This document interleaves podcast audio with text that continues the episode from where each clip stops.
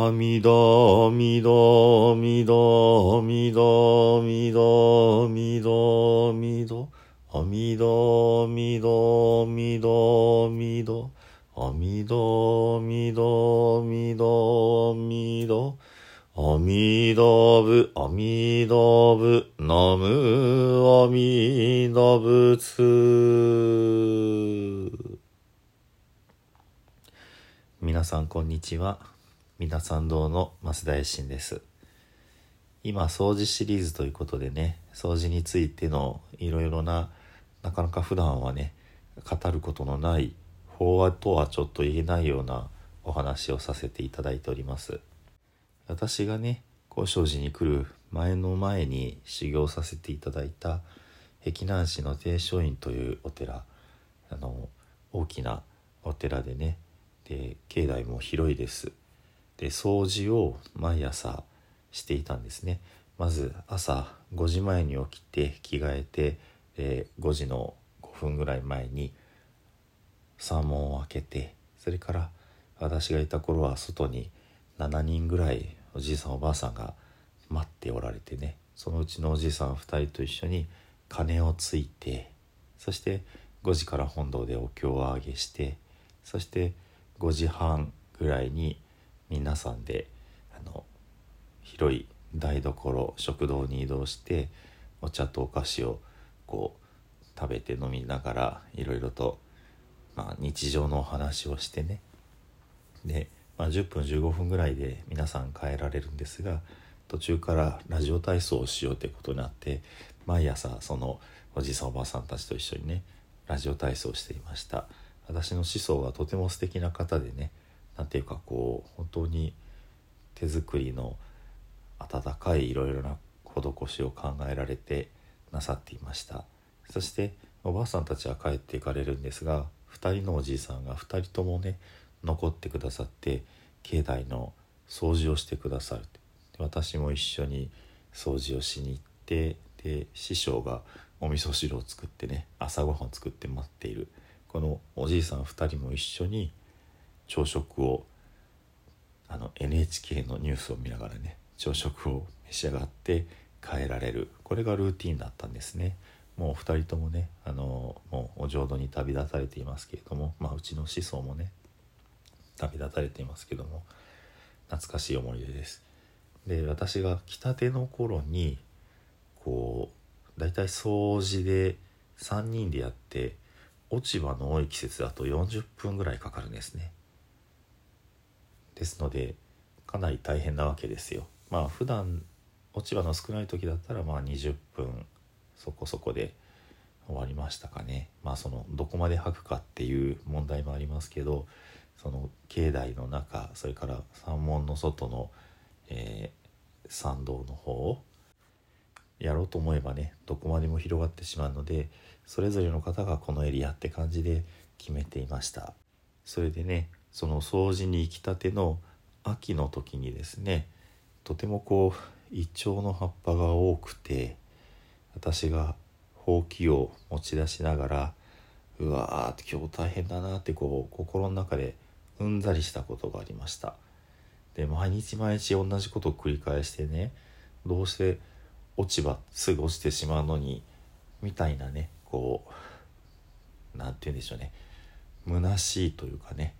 やっても無駄みたいな、まあ、若い人にありがちなね考え方をしたわけですそのことを見透かしてというかねそのとてもこう眼鏡をかけて細い真面目なおじいさんがね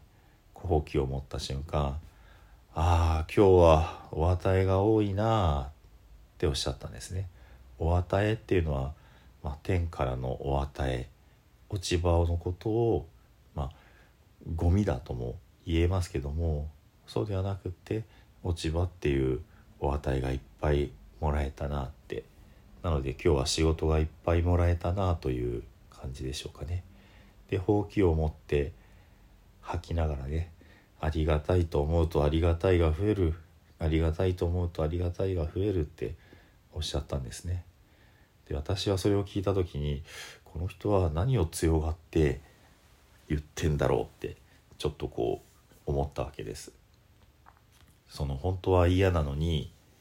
そういうことを言ってるんじゃなかろうかみたいなことをねその時に瞬発的には思ったわけですね。でもこれが毎日繰り返されるわけですね。でやっぱりねその物事一つ受け止め方なんですね。ゴミがたくさんと思うとうんざりするけども落ち葉をいっぱいもらえたと思ってねそれをこう自分は吐くお仕事を与えていただいている。こんな風にこう同じことをするなら喜びながらした方がいいに決まってるし同じことするなら綺麗な気持ちでねしかもありがたいという受け取りで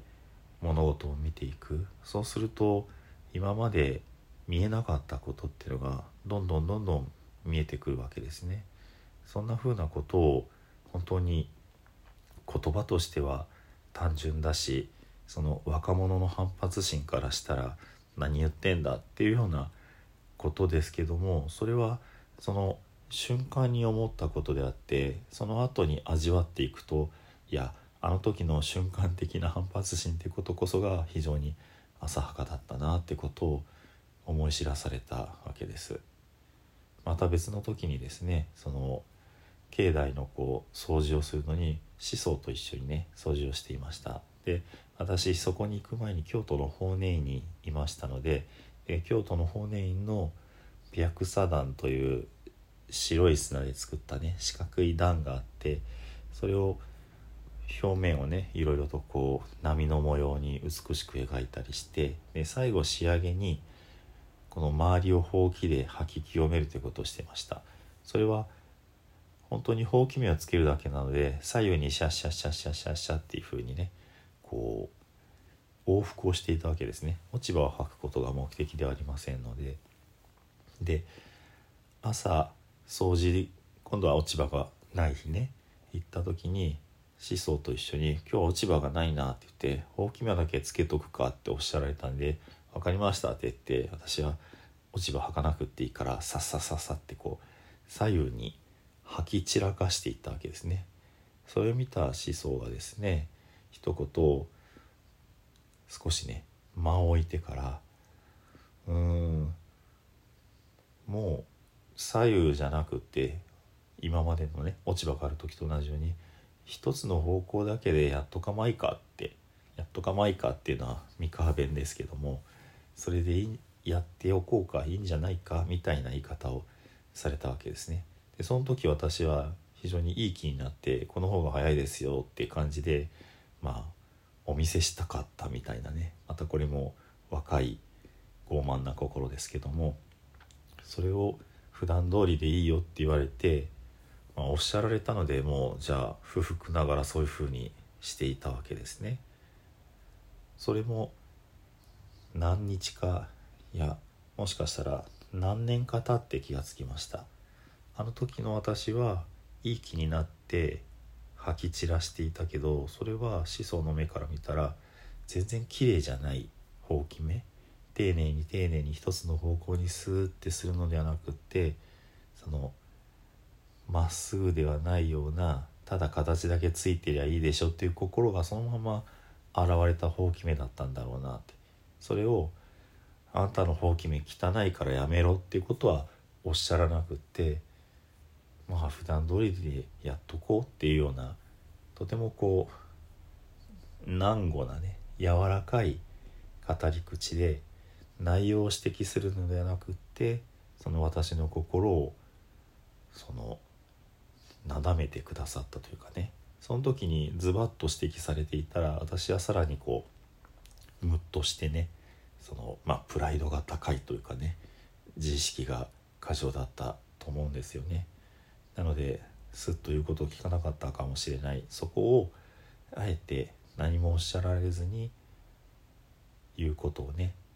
聞かせるというかね。そんな風な態度を取られたんだなって思うと本当に、まあ、今話しててもちょっと我が身が恥ずかしくなりますし思想のねそういう時に応じ人に応じて導くっていうことの、まあ、一端をね垣間見させていただくようなそんな気持ちになるわけです。こういうこともね多分一緒にほうきで吐きながらそういえば昔こんなことがあったんだよっていうふうにお話しするような類のお話なんですね。なかなかこう法話で話すような性質のものではない。なぜならほうきを持ったことがない人にこういうことをお話ししてもああなるほどそうだよねってなかなかなりにくいからですね。でその場で導くのに私の失敗談こういうことがあってこういうことを教えていただいた。そのことがとてもありがたかったっていうようなことをお伝えしてその方なりにまた受け止めて同じようにこう質の高い掃除をしていただくそういうことがとても大事だと思うんですね。なので、まあ、掃除シリーズをしようと思ったのは結局こういう大事なことっていうのをもう私の胸にしまってそのままね死んでしまう可能性の方がよっぽど高いのでそれならまあちょっと法話というにはイレギュラーな感じだけれどもちょっと思いつくだけこういう話をさせていただこうかなそんなことを思った次第です。まあ、って言いながらシリーズがすぐに終わっちゃうかもしれないですけども、まあ、今日のお話はここまでとさせていただきます。ではね十平の念仏ご一緒にお唱えください。土生十年ナムアミダブナムアミダブナムアミダブナムアミダブ。ナムアミダブナムアミダブナムアミダブナムアミダブ。ナムアミダブツナムアミダブ。